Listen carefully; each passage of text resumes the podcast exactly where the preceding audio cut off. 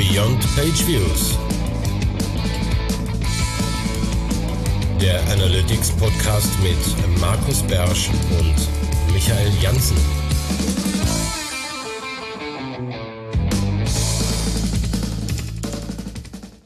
Herzlich willkommen zur 104. Folge von Beyond Beyond Page Views, deinem Analytics Podcast und heute mit dem Ding des Monats GA4. Ähm, hier ist Michael Jansen und virtuell neben mir sitzt Markus Biersch. Hallo zusammen und auch von mir willkommen zum Ding des Monats, was eigentlich schon wieder so ein bisschen eine FAQ-Folge ist. Und es sind auch nicht unsere Fragen, sondern weitestgehend auch eure Fragen, aber das sind nicht die, die ihr eingereicht habt zu unserer Ask Us Anything Folge, zur Our Folge. Ähm, insofern hatten wir uns gedacht, wir nehmen uns mal diese typischen Fragen, auf die wir stoßen in unserem Alltag, die uns gestellt werden bezüglich GA4 und versuchen da mal drauf zu antworten, wobei wir nicht für jede Frage eine Antwort haben. Ähm, dann ist das jetzt die Antwort, dass man das im Moment noch nicht weiß. Aber das sind eben trotzdem häufiger gestellte Fragen, deswegen ist es eine FAQ-Folge. Ja, und wir haben wie wilde 13 mitgebracht, 13 Fragen. Ja. Es gibt noch viel, viel mehr Fragen. Ja, aber die sind relativ schnell jetzt zusammengetragen und unsortiert. Das ist also die Reihenfolge, ist keine Priorisierung oder so, oder die kommen am häufigsten vor. Äh, da hatten wir keine Metriken zu, deswegen konnten wir nicht danach sortieren. Genau. Okay, fangen wir, springen wir auch direkt rein, ähm, gar nicht groß rumlamentieren. Äh, Markus, bekommen wir noch mehrere Channel-Gruppierungen? Ja, die Antwort ist ganz klar inzwischen ja. Man kann inzwischen seine eigenen Channel-Gruppierungen anlegen. Ich habe noch keine Idee, ob man, aber ich würde nicht erwarten, dass man darauf im Looker Studio irgendeinen Zugriff hat. Da wird es wahrscheinlich immer nur die Default Channel-Grouping sein. Aber das kann man ja auch inzwischen anpassen.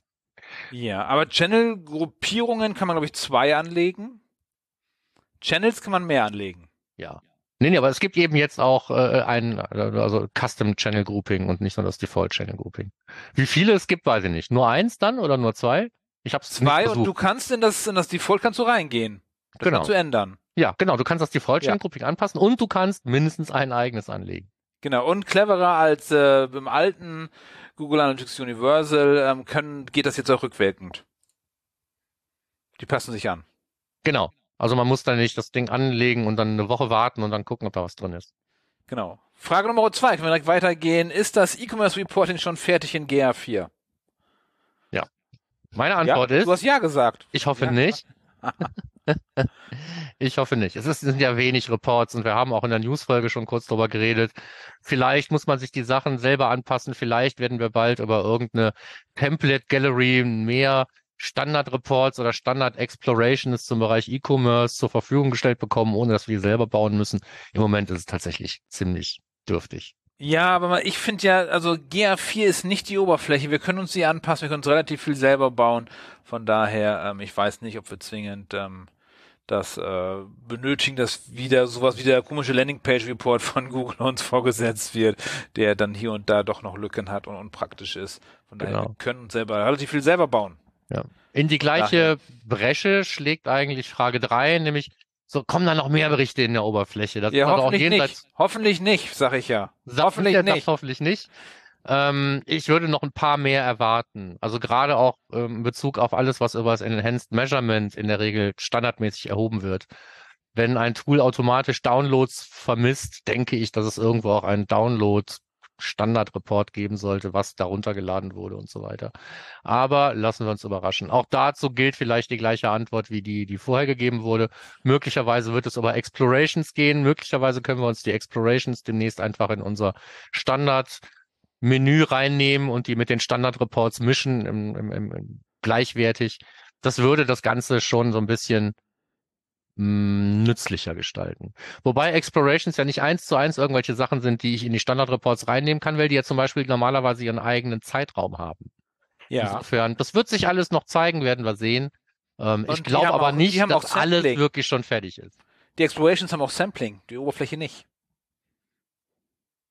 Ja, nächster Unterschied, siehst du? Genau. Ja. ja. Von daher. Okay. Und wir werden sehen, auf jeden Fall, man kann sich viel selber bauen, man kann sich anpassen, man kann sich, also man kann sich nahezu viele Berichte, Standardberichte aus Universal in GA4 nachbauen, wie man sie braucht.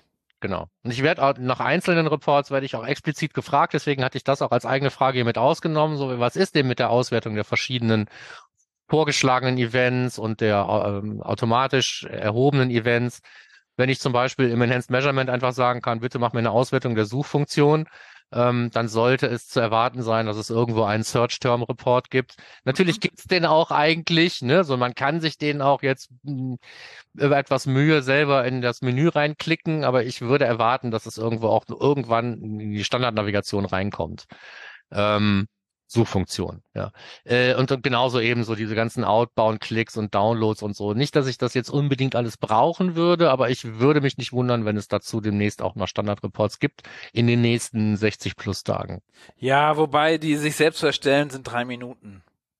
Ja. Pro Report. Genau. Aber warum das ja, mal weil ich nicht jeden Report brauche, ganz einfach. Ich brauche nicht wie in Universal 397 Reports und klick mich da ah, durch. Aber äh. mit dem Argument wird Google das nicht sauber halten, sonst hättest du nicht diesen ganzen blöden In-App-Purchases da zwingend drin und kein Mensch hat eine ich App, weiß, die da vermessen ich wird. Weiß, so. Ich weiß, ich weiß. ja, ja, ich weiß. Das erste, was sich die Leute da rausschmeißen in der Regel, wenn das Menü anpassen. So, was soll ich mit dem Wenn, wenn sie es anpassen. Ja, ja. So. Ja. Weil ganz wichtig, GR4 ist nicht die Oberfläche, man kann sich alles anpassen, wie man es haben möchte. Ja. Aber wichtig, das sind für alle in der Property, nicht nur für dich, wenn du das jetzt einstellst, sondern für alle dann. Okay, weiter geht's. Ja. Ja, meine Frage 5, die kommt noch so aus meinem Blog, den ich da reingehauen habe, ist so, ähm, und da habe ich auch nicht die Standardantwort drauf, weiß ich eigentlich nicht. Wie sieht's denn aus mit, mit Dimensionen, die mir in Standardreports fehlen, wo ich aber in Explorations natürlich drauf zugreifen kann? Also ein schlechtes Beispiel, aber ein Beispiel wäre sowas wie der Filename. Ne? So ein Download-Event hat eben zum Beispiel ein File-Name oder ein Click-Event hat eine Click-URL und auch Click-Classes und Click-Text und all so ein Kram. So, und die Frage ist, welche von diesen Dimensionen sollte ich mir registrieren als Custom Definition, damit ich die in den Standard-Reports nutzen kann, also auch jenseits der Explorations. Und da muss die Antwort immer nur sein, naja, die, die du da wirklich brauchst. Und das ja. sind für die wenigsten Leute ist das dieses ganze Riesenset. Weil man muss da eben immer noch sparsam bleiben. Ne? Es gibt ein Kontingent. Ja, ich habe aber 50. eine gute Nachricht. Ich weiß nicht, ob Sie schon wussten, aber ähm, wenn man eine, ähm, eine Definition da einmal angelegt hat, kann man sie ja nur noch ändern, indem man sie umbenennt. Das heißt, der UI-Name kann umbenannt werden, aber man kann keinen anderen Parameter mehr auswählen. Hat man also einen falschen Parameter oder einen irrelevanten Parameter oder irgendeinen alten Mist, kann man es dann nicht löschen, sondern nur archivieren. Meine Befürchtung, die Befürchtung von vielen anderen vielleicht, war auch, wenn man etwas archiviert, zählt es trotzdem gegen das Kontingent. Die gute Nein. Nachricht ist, das stimmt nicht. Nein, das wäre total beknackt. Genau. Also es heißt zwar archivieren, aber es ist im Prinzip wie löschen, nur dass man es wieder zurückholen kann. Ja. Indem man es einfach neu registriert. Aber es gibt nämlich auch nicht ein Archiv, aus dem man etwas wieder rausholen kann. Du musst dann einfach die gleiche Property wieder neu anlegen und dann zählt die halt gegen das Kontingent und ist wieder da. Ändert ja auch aber, nichts an dem, wichtig, was in BigQuery ja. tatsächlich ankommt. Ne? Du sendest irgendwelche Parameter und ob die registriert sind oder nicht, ist wurscht, die landen halt in BigQuery. Ja, BigQuery, ja, aber nicht halt in der Oberfläche. Und wichtig auch, äh, in Lucas Studio landen die auch nicht zwingend. Ähm, auch da muss man überlegen, äh, welche, welche Parameter sollen Dimensionen werden und welche brauche ich eigentlich in, äh, in der Oberfläche, in Explorations oder in äh, Lucas Studio. Dafür data.ga4spy.com ähm, die Liste mit den Dimensionen, die standmäßig gibt und wo man die verfügbar hat. Genau, auch wirklich eine hilfreiche Liste, wenn man da anfängt rumzubasteln. Sollte man, muss immer wieder reingucken. Gerade wenn man in Lucas Studio arbeiten möchte, kann man da noch zu. Will nicht vorgreifen. Hm. Also alles, was ich wissen möchte und nicht nur als sekundäre Dimension, sondern auch als primäre Dimension, Markus hat geschrieben, sekundäre Dimension, auch wenn ich sie als primäre Dimension in meinen Berichten haben möchte, dann soll ich sie auch aufnehmen. Ja. Weil ich kann die ja tatsächlich mit ihren Berichte ändern und auch die primäre Dimension überschreiben und da was anderes reinpacken. Genau, das machen aber auch alle, die einmal begriffen haben, wie schön es ist, wenn man sich die Standardreports wirklich an seine eigenen Bedürfnisse anpasst. Ja. Ja, ja, und sich dann eigene Berichte baut für Paid Social, Paid uh, hier Paid Search, wie auch immer, schöne genau. eigene Berichte bauen kann. Nur für den Blog, tralala, das geht alles, wenn ja. man will. Ja. Äh, inzwischen. Ähm, gut, und dann ist es so, das ist so ein bisschen so eine, hm, ja, aber es wird halt häufig gestellt. Ich weiß nicht, warum man sie mir stellt, weil ich bin ja nicht der Google. Aber ich, wann kommt denn Feature X? Wir brauchen ganz dringend berechnete Metriken. Wann kommt denn das? Kommt das denn Stimmt, überhaupt? Noch nicht, ja. ja. Und keine Ahnung. Ne? So, es gibt äh, verschiedene Versionen von irgendwelchen Roadmaps, die irgendwo. Hast du eine aktuelle? Also ich habe im letzten halb, ich glaube vor einem Jahr eine bekommen, aber die hat auch nicht geholfen. Das war einfach so ein Wunschzettel scheinbar. Na, überall, stand überall Q4 dran. Äh, nee, ich habe ich hab einen Printscreen von einer, die vielleicht neuer ist oder so, aber auch das, das bringt nichts. Ne? Also du kannst dich nicht, auch, auch da sind Sachen, von denen ich jetzt schon weiß, die müssten schon da sein, sind wir noch nicht da. Vieles wird einfach spät kommen und was da nicht draufsteht, da heißt es eben nicht, dass es nie kommen wird. Insofern, das ist eine Frage, die kann keine Sau beantworten. Wir müssen warten, bis es kommt.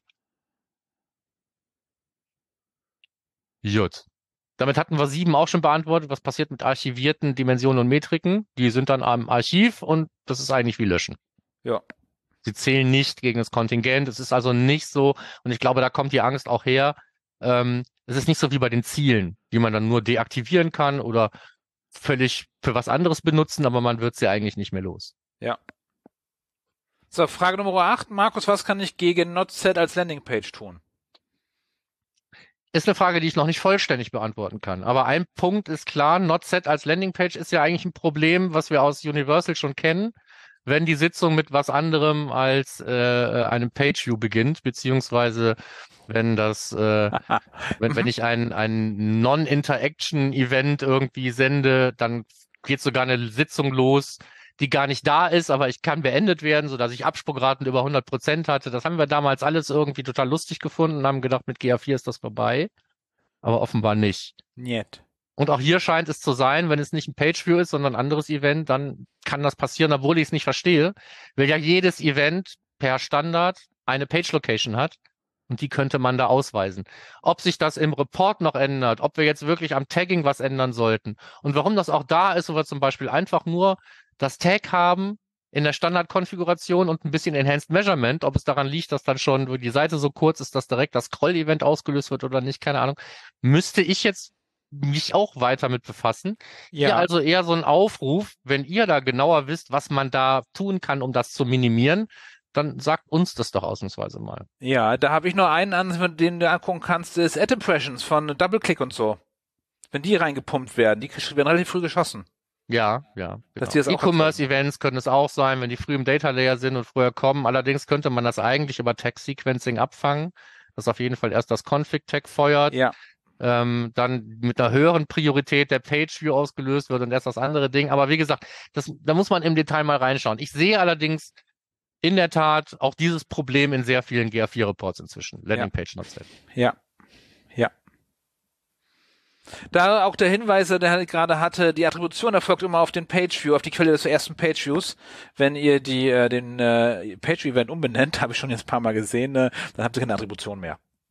Dann habt ihr keine Quelle und Medium mehr, dann verschwinden die einfach. Das heißt, man sendet ein Custom Event, das heißt dann Pageview ohne Underscore zum Beispiel, wenn man das hässlich Nee, findet. man schickt zum Beispiel Track Pageview. Ach so, okay, ja. Mhm. Das ist, äh, kann man machen, ich wüsste nicht warum, aber kann man machen. Ja. Dann hast du aber in diesem Bericht zu Seiten und Bildschirmen hast du dann ja auch nichts stehen, ne? Nee, nee. Ja. Das nur mal kurz. Okay, dann Punkt Nummer 9 ist eine längere Frage. Das hat sich aus meiner GR4-Sprechstunde mal rüber kopiert, aus der letzten, aus der, vom Dienstag. Gibt es einen einfachen Weg, die Kampagnenzugriffe einzusehen, als zunächst immer auf Bericht zur Nutzergewinnung zu klicken, um dann die Ansicht auf erste Nutzerinteraktion Kampagne umzustellen? Da ist also der Wunsch dahinter, ich hätte gerne einen Kampagnenbericht wie in Universal, wo man einfach drauflegen konnte, ähm, Akquisition, Kampagnen. Und ja, rechts oben in der Ecke ist ein Bleistift, einfach standardmäßig umstellen. Die Abmessung, wie die Dimensionenübersetzung heißt, äh, auf Erstnutzinteraktion, Kampagne und dann dauerhaft speichern. Ist das immer so? Ja, aber ist das denn überhaupt der richtige Bericht, um sich die Frage zu beantworten? Nee, Müsste ich das ich nicht eigentlich in der Traffic-Akquisition machen, statt in der User-Akquisition? Korrekt, erste Sitzung. Also die Frage interessiert mich, worüber kam der Nutzer das erste Mal oder worüber wurde die Sitzung initiiert? Ist die Frage, die dahinter ist, war die Frage nicht wirklich dabei, sondern tatsächlich wieder eine gefragt nach einer Dimension. Und das ist in GR4 noch wichtiger. Die Fragen, wie stelle ich sie? Ist es mir wichtig, wo kommt der Nutzer, über welche Kampagne oder worüber wurde die Sitzung gestartet, über welche Kampagne? Oder welche Kampagne hat zur Conversion geführt? Wieder eine andere Frage. Alle drei beantwortet GR4, aber in verschiedenen Berichten. Ne? So, und ein Nutzer kann aber ich nur einmal generieren, aber der kann über verschiedene Kampagnen mehrfach ja. daherkommen. Insofern ist es nicht ganz unwesentlich, welche Zahlen ich da abrufe, weil die einen sind größer und die anderen sind kleiner und das sollte zur Erwartungshaltung. Ja, auch eine Frage, die ich noch nicht aufgenommen hatte, aber kommt gleich bei 11 auch nochmal so ähnlich. Ja.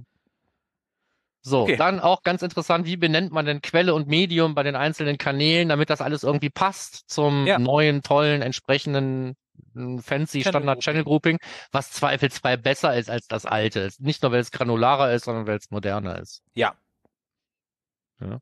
So, und wie muss ich es umbenennen? Ja, im Prinzip kann man da einfach nur einen Link reinpacken auf die Hilfeseite, wo genau drin Ja. steht, wie sie gebaut werden will. Wir haben jetzt volle Transparenz darüber, was man als Quelle Medium zu senden hat, damit man in einem bestimmten Bucket landet. Das ist jetzt viel besser als vorher. Und da sind super Regeln. Das hilft, reguläre, reguläre, reguläre Ausdrücke zu können. Zum Beispiel, wenn ich ähm, über, wenn jemand über Facebook kommt und Facebook im Referrer ist oder in der Quelle drin ist, dann brauche ich nur paid irgendwas da reinzuschreiben, dann weiß der, ich bin Facebook paid. Da kann ich also paid Social reinschreiben oder paid, was weiß ich, oder mit CP was, ähm, oder sind reguläre Ausdrücke. Genau. Finde ich ist super. inzwischen auch fast wurscht, wie ich E-Mail schreibe. Ich lande dann im richtigen Bucket. Früher musste man halt E-Mail klein und ohne irgendein Minus und sonst was. Doch, mit Minus halt ging. E-Mail ging drei Wächen. E-Mail ging E-Mail, E-Mail mit Bindestrich und noch irgendwas. Drei gingen für E-Mail. Ja, tatsächlich. Also am Anfang hatte ich auf jeden Fall da so einige Okay. Probleme, weil Laut E-Mail meinen Folien- wurde. Vielleicht lag es auch nur an Groß-Kleinschreibung, weiß ich nicht. Oh ja, das darf man auch nicht machen. Das Ja. ist äh, Ne? So, und das ist jetzt alles so ein bisschen flexibler. Also das, das Default Channel Grouping ist nicht so schlecht wie sein Ruf. Die meisten Leute sind halt nur angepisst, weil so viel in Unassigned drin steht. Aber das liegt halt daran, dass man vorher ganz viel abfangen konnte äh, mit einem angepassten Channel Grouping und das ging bis vor kurzem halt in GA4 noch nicht. Ihr könnt euch jetzt auch wieder überlegen, ob ihr eure Fehler beim UTM Tagging auffangen wollt, indem man das Channel Grouping anpasst oder ob das jetzt eine gute Gelegenheit ist, ähm, die UTM-Parameter erwartungskonformer zu gestalten. Okay. Ist Auf aber auch ein Dauerbrenner-Thema, ne? Gilt für jeden eigentlich. Ja, da hatte ich ja nochmal die These gehört, dass ähm, wenn ich alles in unassigned habe, dann funktioniert die datengetriebene Attribution nicht mehr, weil natürlich jeder Kanal auch sozusagen eine Historie hat für die datengetriebene Attribution. Ja gut, wenn es in unassigned ist, ist da eh nicht mehr viel zu attribuieren, ne? So. Nee, aber da kann ich ja Quelle, also genau, ja. Aber das ist dann sozusagen auch dann anders ausfällt äh, in dem äh, später logisch, auch, wenn es ne? Quelle Medium runtergeht. Weil ja auch Touchpoints dann auch falsch Ja. zugeordnet sind, ne? Auch in der Vergangenheit schon. Und das ist für die Attribution wahrscheinlich auch ein, ähm, ein, ein, ein, ein so, gibt's dann so einen kumulativen Effekt wahrscheinlich. Ja. Aber auch das, äh, das ist, wie du mal wahrscheinlich genauso, wir testen gerade sehr viel ähm, mit GFE, was passiert da eigentlich? Ja, Weil die Doku stimmt auch nicht in allen Fällen immer. ja. Du, Herr Jansen, sag mal, woher kommen eigentlich die ganzen Unterschiede bei den Conversions? Wäre jetzt meine Frage Nummer Ja, eins. das ist super. Da gibt's eine, das ist, hat das ist eine mehrschichtige Antwort bei den Conversions. Denn zum einen sagen einige, boah, Michael, die Tabellen in der GA4, überall stehen unterschiedliche Conversions bei den Kanälen. Mal sind 10, mal sind 100, mal sind 25. Wo kommt das eigentlich her? Und das ist das, was wir gerade angesprochen haben. Wir haben äh, verschiedene Attributionsmodelle in einer Oberfläche. Wir haben die erste Nutzerinteraktion, die hat natürlich andere Werte als die Sitzungsattribution und auch als, als die datengetriebene bei den Conversions. Das ist schon mal eins. Und dann ist die nächste Frage bei einigen dann, warum sind die anders als bei Universal? Das hatten wir schon in der News-Folge äh, geklärt, müssen wir heute nicht mehr machen. Doch, machen wir heute auch noch. Ähm, die Conversions äh, sind tatsächlich äh, jetzt öfter pro, äh, pro, pro Sitzung erreichbar. Das war in Universal anders, von daher, das kann auch ein Grund für die Unterschiede sein. Hast du noch einen anderen Punkt für die Conversion-Unterschiede? Ähm, ja, also bis auf dieses Deduplizieren und so weiter, ne, wo wir jetzt auch schon drauf Ja. eingegangen sind, ähm, liegt ja auch so ein bisschen daran, ähm, speziell wenn wir jetzt vom Purchase reden, da kann es sein, dass alles genauso ist wie vorher und, und trotzdem die Anzahl der Purchases trotzdem geringer ist in GA4 oder auch der gemessene Umsatz in GA4 geringer ist, weil zum Beispiel Google Analytics 4 besser darin ist, Events zu deduplizieren. Oh ja. Das gilt vermutlich auch nicht nur für den Purchase, es werden vielleicht auch andere Events besser dedupliziert. Insofern kann man, wenn es dann eben Dinge sind, die als Conversion eingerichtet sind, können sich unterschiedliche Eventzahlen natürlich auch unterschiedlich früher auf Conversions Ah. ausgewirkt haben und tun das dann heute auch. Ja, für deine To-Do-Liste. Hast du schon mal bei anderen Conversion-Events eine Transaction-ID mitgeschickt? Bei, Entschuldigung, was? Bei was? Dass du, also beim Purchase kann die Transaction-ID. Was anderes als ein Purchase, eine Transaction-ID? Ja. Zu schicken? Ähm, Beispiel beim Add nein, also Value und, und Currency schon, aber eine Transaction-ID noch Vielleicht nicht. werden die dann auch dedupliziert. Aber brauchen wir nicht mehr, können wir jetzt einstellen über die Sitzung. Aber Ja, aber interessante Idee. Können wir mal gucken, ob, ob, ne, ob, ob ein, ein, ein Key Transaction underscore ID irgendwas auslöst. Ich würde erwarten, dass es auf den Eventnamen, wenn es da Sonderregeln gibt, irgendwie schaut und nicht auf den Eventparameter. Und dann noch ein wichtiger Punkt bei den Abweichungen von Conversions. Eventuell meinte die Person auch ähm, äh, heute und morgen Unterschiede. Ähm, Conversion Modeling. Sieben Tage lang können sich die Conversions-Verteilungen ändern, dass sie von Direct in andere Kanäle reingeschoben werden. Das heißt, auch das kann passieren. Genau. Dann Es werden, es werden dadurch Conversion- nicht mehr, es werden nicht mehr Conversions da, dadurch, sondern es werden tatsächlich nur von Direct woanders hingeschoben. Ja. Was ja clever ist eigentlich. Conversion-Unterschiede, die ich im eigenen Haus habe. Das heißt, ich habe einen Report, den ich letzte Woche gezogen habe. Jetzt gucke ich auf die gleichen Zeitraum und die Conversions sind anders. Kann auch daran liegen, dass ich zwischenzeitlich einfach das, äh, die Attribution umgestellt habe. Oh ja, darum ein tolles Feature in GA4. Auch wenn ich die Einstellungen nicht ändern kann, ich kann sie angucken. Das heißt, auch wenn ich nur ein Betrachter bin, äh, kann ich sehen, wie sind denn eigentlich die Einstellungen. Ja. Ne? Früher konnte man, wenn man da keine Rechte hatte, konnte man das gar nicht sehen. Ja. So, jetzt kann man zumindest mal reingucken. Ähm, und noch ein, ein, ein, ein kleiner Stolperstein. Es gibt ja nicht nur die First User Session Source Medium Channel und äh, äh, First User Source Medium und Channel und Session Source Medium und Channel, sondern es gibt ja auch noch Source und Medium auf Conversion Event Ebene. Das heißt, je nachdem, mit welchen Dimensionen ich arbeite in Explorations, können die Zahlen auch wieder völlig unterschiedlich sein. Wenn ich sie nach Source Medium aufdrösel und ähm, mir auf Conversions schaue, dann kann es sein, dass so wie früher der gute alte Gutscheinesel24.de oder sowas sich äh, im Warenkorb noch kurz irgendwie da reingefummelt hat als Referrer und früher hat er dir dann die Conversion gestohlen. Heute tut er das nicht, weil die Sitzung nicht kaputt geht. Das heißt, solange ich auf Session Source schaue oder First User Source und Medium, ist nichts kaputt gegangen. Wenn ich aber mir eine Exploration baue, die Conversion Events auflistet und ich habe da die Dimension Source und Medium, dann kann da tatsächlich wieder der Gutschein Esel24.de drin stehen. Ja, und dann habe ich in dementsprechend auch wieder eine ganz andere Attribution. Ja. Also wichtig, also Dimensionen, zu wissen, was ist was, ist super wichtig. Ja. Ja. Gut, aber ich glaube, da haben wir die mal so richtig beantwortet, oder? Mir fällt jetzt ja, da ist noch, ich glaube, das ist noch mehr. Conversion ist echt ein Riesenthema, aber ja. Aber dann gucken wir mal, wo finde ich eigentlich in Lukas Studio die Sitzungsdauer, Markus? Ja, das habe ich keine Ahnung. Das liegt aber daran, dass ich mit dem Lukas Studio gar nicht so viel so, tue im okay. Moment. Sitzungsdauer gibt es mal gar nicht mehr in äh, GR4 ist die Interaktionsdauer. Und zweitens muss ich mir die tatsächlich in Lukas Studio selber berechnen. Ich sehe in der Oberfläche sehe ich die Interaktionsdauer die pro Sitzung zum Beispiel, ähm, aber nicht äh, in Lucas Studio als, äh, als Wert, muss ich selber berechnen. Was berechne ich dann? Nimm ich dann immer die Interaction Time und muss die aufaddieren oder was? Aha. Nee, du nimmst die, die, äh, nimmst die gesamte Interaktionsdauer von allen Nutzern. Oder teile die durch die Nutzer und dann habe ich einen Durchschnitt. durch die Nutzer, durch die Sitzungen, ja. Ja. Okay. Super, ne? Ja. Oh, schön.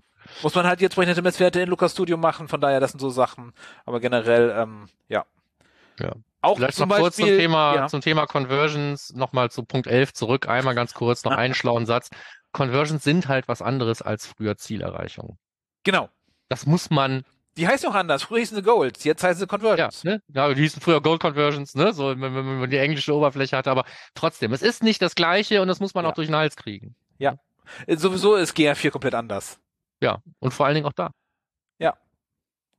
Okay, so, ähm, und dann haben wir von unserer ähm, äh, wilden 13, die letzte. Nee, noch, Frage. noch, noch 12 Lucas Studio, auch wichtig. Es gibt auch nicht mehr alle Dimensionen, die wir in äh, Universal hatten. Zum Beispiel äh, Seinfahrtebene. Habe ich gerne genutzt, gibt's nicht mehr. Muss ich mir auch berechnen, wenn ich möchte. Das sind durchaus Sachen, die äh, könnt ihr ewig suchen, die sind einfach nicht mehr da. Also, Um, um, umso wichtiger, dass vielleicht in Form eines Content Groupings äh, oder eines Content Grouping 2 oder 3, auch wenn ich sonst nichts damit machen kann, ähm, vielleicht zumindest mir für die, also im Lucas Studio hilft's nichts, weil ich es vielleicht nicht kriege, es sei denn, ich registriere es möglicherweise, ähm, einfach als, als zusätzliche Content-Gruppierung mit reinzupacken. ja, wir machen das tatsächlich als ganz oft als eigenes äh, Dimension. Ja, weil, ich ja, mir, ne? weil, So. weil mir fehlen die ja sonst in den Explorations. Also ich kann mir natürlich über, ich kann mir mit dem regulären Auto das in Lucas Studio basteln. Dass ich sage, hier, wenn XY, dann habe ich dann den Wert, aber dann fehlt mir in den Explorations. Ja. Das heißt, darum Content Group ist meistens bei uns Level 1 und 2 und 3 machen wir dann in der Regel noch über eigene Felder, was wir direkt als Parameter in Google Tech Manager mitschicken. Hm. Sowas. Ja. Und jetzt wilde 13? Die wilde 13, genau. Warum verschwinden denn Seitenaufrufe, wenn ich eine sekundäre Dimension hinzufüge? Ich denke, wir haben kein Sampling. Was ist denn das? Haben wir ja auch nicht. Aber wir haben die, heißen die Daten Grenz- oder Gren Datenschwellwerte? Grenzwertfunktion? genau, Ich Grenzwertfunktion. kenn's halt nur, ich habe äh, GA4 k- ertrage ich nur in Englisch, weil die deutsche Übersetzung immer noch so holprig ist. Deswegen, Ja, wie, wie die Hotelinformationen unter na, bei der Property-Einstellungen. ja, ja. Die Host Information, glaube ich, heißt auf Englisch dann. Nee, die Datengrenzwerte Funktion greift immer dann, wenn für bestimmte Sachen zu wenige Daten verfügbar sind, dann verschwinden einfach Daten. Passiert das auch, wenn ich die Reporting-Identität auf Device-Based gestellt habe? Wenn du demografische Informationen nutzt, soviel ich weiß, ja. Mhm. Und bei Informationen zu Suchanfragen soll es auch, auch greifen. Also alles, was möglicherweise dazu geeignet ist, als Dimension, als primäre Dimension oder in Kombination mit einer sekundären Dimension oder als sekundäre Dimension bei zu geringen Zahlen einzelne User ausfindig machen Ja. zu können. Ja, ja. Das ist ja eigentlich Sinn und Zweck dieser Grenzwertfunktion, die dann da angewendet wird. Ja. Ja, gut. Ja, das waren unsere, ähm, Unsere wilde wilden, 13. aber unsere lustigen ersten 13. Ich bin mir sicher, das machen wir nochmal. Es ist jetzt, diesmal muss ich gestehen, es ist so ein bisschen Lückenbüßer. Verrat das aber, doch nicht ähm, immer, Markus, du darfst doch, doch nicht doch, doch, erzählen. doch, doch, das war sehr aufwendig, das ja? war aufwendig vorbereitet, wir haben Schonungslose hier, ähm, Ehrlichkeit. Ja, es war insofern aufwendig vorbereitet, als dass ich ja schon Fragen gesammelt hatte und du ja auch immer Fragen sammelst in deinen, äh, in deinen Sessions, die du da hast. ja, einmal im Monat GR4 Sprechstunde, Hm? Live-Session, da kommen Menschen und stellen ihre Fragen. Hast du mir nämlich die Werbung kaputt gemacht. Was ich eigentlich so. sagen wollte, Ach ist, so. es gibt ja mehr als diese 13 Fragen und es gibt zwei Möglichkeiten. Entweder stellt sie uns einfach für unsere nächste FAQ-Sendung, weil wir werden mit Sicherheit nochmal sowas machen, weil es eben mehr ist als ein Lückenbüßer. Und es gibt bei Michael die schöne Möglichkeit, sich auch äh, in äh, seine Sessions da reinzumogeln und da auch ganz individuell Fragen beantwortet zu kriegen. Ähnlich wie hier, nur müsst ihr sie dann selber stellen und wir müssen sie nicht vorlesen. Genau, und die nächste Session ist am 11.05., dann droppe ich mal ganz frech Shameless Self-Promotion irgendwo den Link dahin. Genau. Dann packen wir das dann- Ding auch in die Shownotes und dann haben wir hier ein rundes Ja. Ding des Monats. Ja. Müssen wir es gar nicht mehr unnötig in die Länge ziehen, würde ich sagen. Genau, super. So, das war's. Vielen Dank fürs Zuhören. Ja, und bis dahin. Ciao. Bis dann dann. Ciao.